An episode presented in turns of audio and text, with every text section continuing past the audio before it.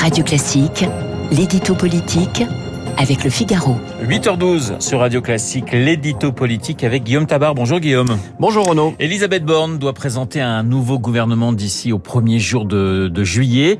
Qu'est-ce qui a conduit Emmanuel Macron à la confirmer à Matignon? Bien, euh, trois types de raisons. Les premières sont personnelles. Renvoyer Elisabeth Borne aurait été pour Emmanuel Macron d'abord se déjuger lui-même, reconnaître avoir fait une erreur, et on sait qu'il déteste ça. D'autant que, en renonçant déjà au mois de mai à nommer Catherine Vautrin, eh bien, il avait déjà cédé à la pression de ses amis.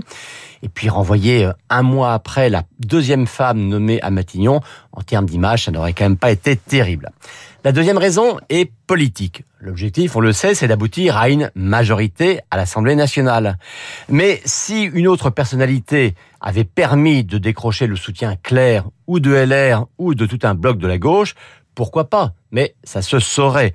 Eh bien, faute d'alternative, faute d'un scénario politiquement suffisamment fort, il a préféré garder la même première ministre.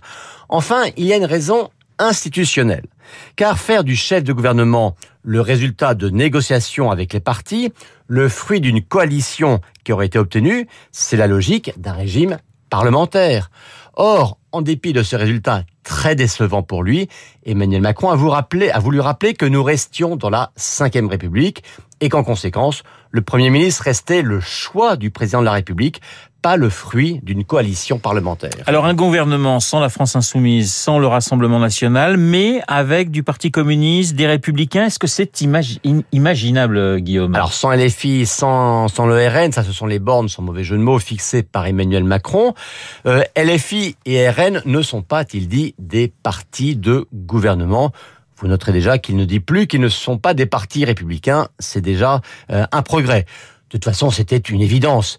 Euh, qui aurait imaginé euh, que euh, aucun des amis de Jean-Luc Mélenchon ou de Marine Le Pen puisse être choisi par Emmanuel Macron? Et qui aurait imaginé également que ceci puisse accepter? Et en fait, ce que ce qu'a simplement confirmé Emmanuel Macron, c'est que la logique de l'union nationale était impossible.